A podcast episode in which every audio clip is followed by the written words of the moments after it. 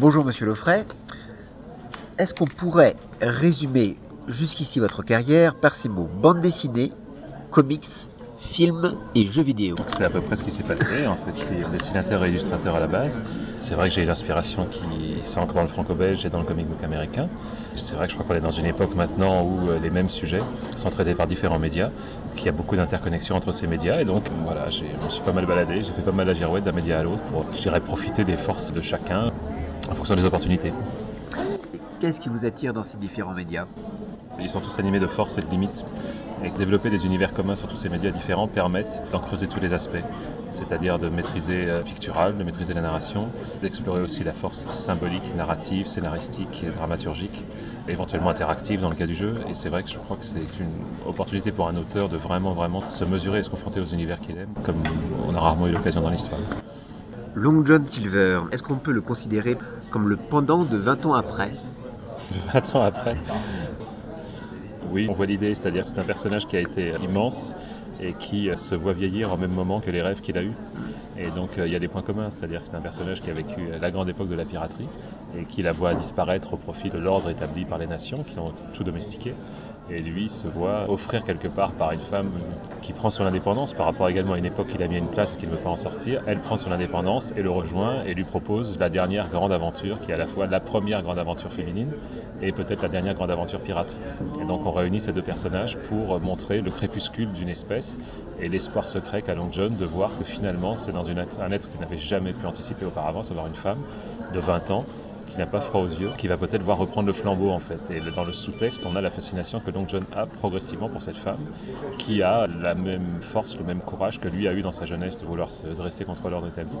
Et il est fasciné de voir comment elle arrive à s'opposer non seulement à la société, mais également aux hommes, mais également à toutes les idées préconçues que tout le monde peut avoir sur elle, et qu'elle tient bon. Et il est fasciné de voir, et il espère voir la reprise de flambeau par cette femme en fait. Donc oui, 20 ans après, c'est intéressant parce que l'homme a avancé dans ses remarques, dans ses rêves, dans ses envies, dans ses frustrations, et dans ses espoirs que tout ce qu'il a fait n'a pas été fait en vain. Mais ces deux personnages, ces deux héros sont presque des anti-héros. Le héros, c'est vrai qu'objectivement, dans l'absolu, c'est la personne qui doit se sacrifier pour son groupe, pour sa communauté. Voilà, on est véritablement à l'opposé. Mais par contre, ce sont aussi les personnes qui prennent le courage d'affronter des situations périlleuses pour faire triompher une certaine forme de volonté. Et anti-héros, oui, parce qu'ils défendent pas l'intérêt collectif, mais héros dans le sens où ils osent affronter les systèmes en place en se disant que ça vaut le coup.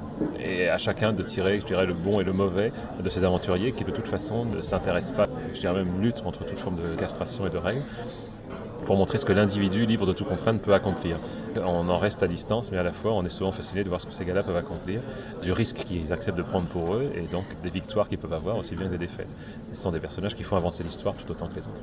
Sur votre blog, lorsque vous parlez de Pourfait, vous avez écrit, je cite, J'ai hâte de m'y remettre. Et maintenant, où est-ce que ça en est? Oui, c'est très vrai. C'est-à-dire que Prophète est une série qui a été la première grande série ambitieuse que j'ai eue avec un message qui était très clair dans nos têtes à Xavier et moi dès le départ, et qui était une série très complexe à monter parce que c'est une série euh, qu'on appelle hors genre, c'est-à-dire qui n'est pas véritablement fantastique, qui n'est pas véritablement science-fiction, euh, qui projette un personnage dans son subconscient en fait, et donc dans un univers qui est totalement ouvert, extrêmement peu cadré, et dans lequel on essayait de détailler tous les péchés par lesquels il passait et en quoi, on va dire, son péché originel d'avoir révélé au monde quelque chose qu'il n'aurait pas dû trouver parce qu'il n'en avait pas les compétences. Donc il lui a péché d'orgueil, il a péché par ignorance et par orgueil, et on y voit, nous, un motif, on va dire, de problème actuel à répandu. Et on a mis des années avant de cerner notre thème de manière à pouvoir trouver la bonne parabole. Et le problème, c'est qu'au moment où on l'a écrit, on a eu un problème de production avec les humanoïdes associés, on est obligé de s'arrêter. Et le message a maturé dans nos têtes, en fait, depuis déjà 4 ou 5 ans qu'on a obligé de s'arrêter. Il est maintenant très clair, et c'est vrai qu'on a eu l'impression d'arrêter la série pile au moment où on la tenait bien, en fait. Le moment où on avait, dans ce dernier tome, la bonne synthèse et la bonne réponse à donner. oui, c'est assez effroyable d'arrêter une série à partir du moment où on a enfin, sur le bout de la langue, la véritable phrase synthétique qu'on voulait dire. Donc elle est là, elle est écrite, maintenant Soleil a repris le flambeau. Le projet, en fait, est de sortir le quatrième tome de Prophète, exactement au même moment que le dernier tome de Long John Silver. Soleil a repris le flambeau, est-ce qu'ils vont ressortir les autres tomes? Ils ont racheté la série, donc maintenant ils vont se le prendre à leur compte et recommercialiser la série à leur manière. On va essayer de redonner une nouvelle jeunesse à cette série. Au niveau de votre travail sur les couleurs, vous travaillez uniquement sur Photoshop? Non, par exemple sur Long Silver, c'est du travail tout manuel, à l'aquarelle. Donc, excepté les couvertures, c'est vrai qu'ils sont en numérique. La première couverture a été un travail d'aller-retour long à mettre en place. On a osé un concept assez audacieux, donc on est parti pour l'informatique pour justement la capacité de retouche.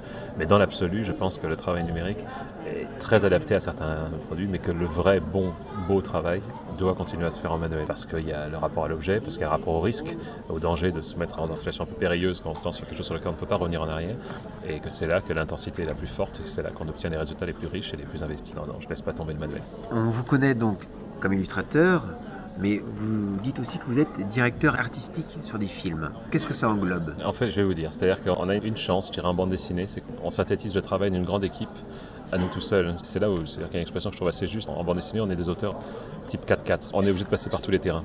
Un auteur de bande dessinée doit non seulement créer une histoire créer une dramaturgie, faire une narration, mais il doit créer les costumes, créer les décors, faire son casting, les faire jouer, faire la mise en scène, faire la lumière, faire les couleurs. Et je dirais en plus de ça, traiter quasiment n'importe quel type d'époque et n'importe quel type de contexte.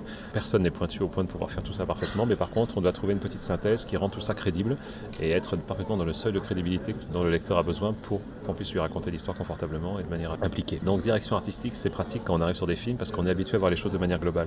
C'est-à-dire qu'on va pas être chef de poste, moi je suis costumier, moi je suis chef opérateur. On est habitué à voir les choses de manière globale. On sera moins pointu que chacun, mais par contre, dans le cadre d'un film, on peut voir assez vite, de manière synthétique, tout de suite, à la lecture du scénario, qu'est-ce que pourrait être le film au final.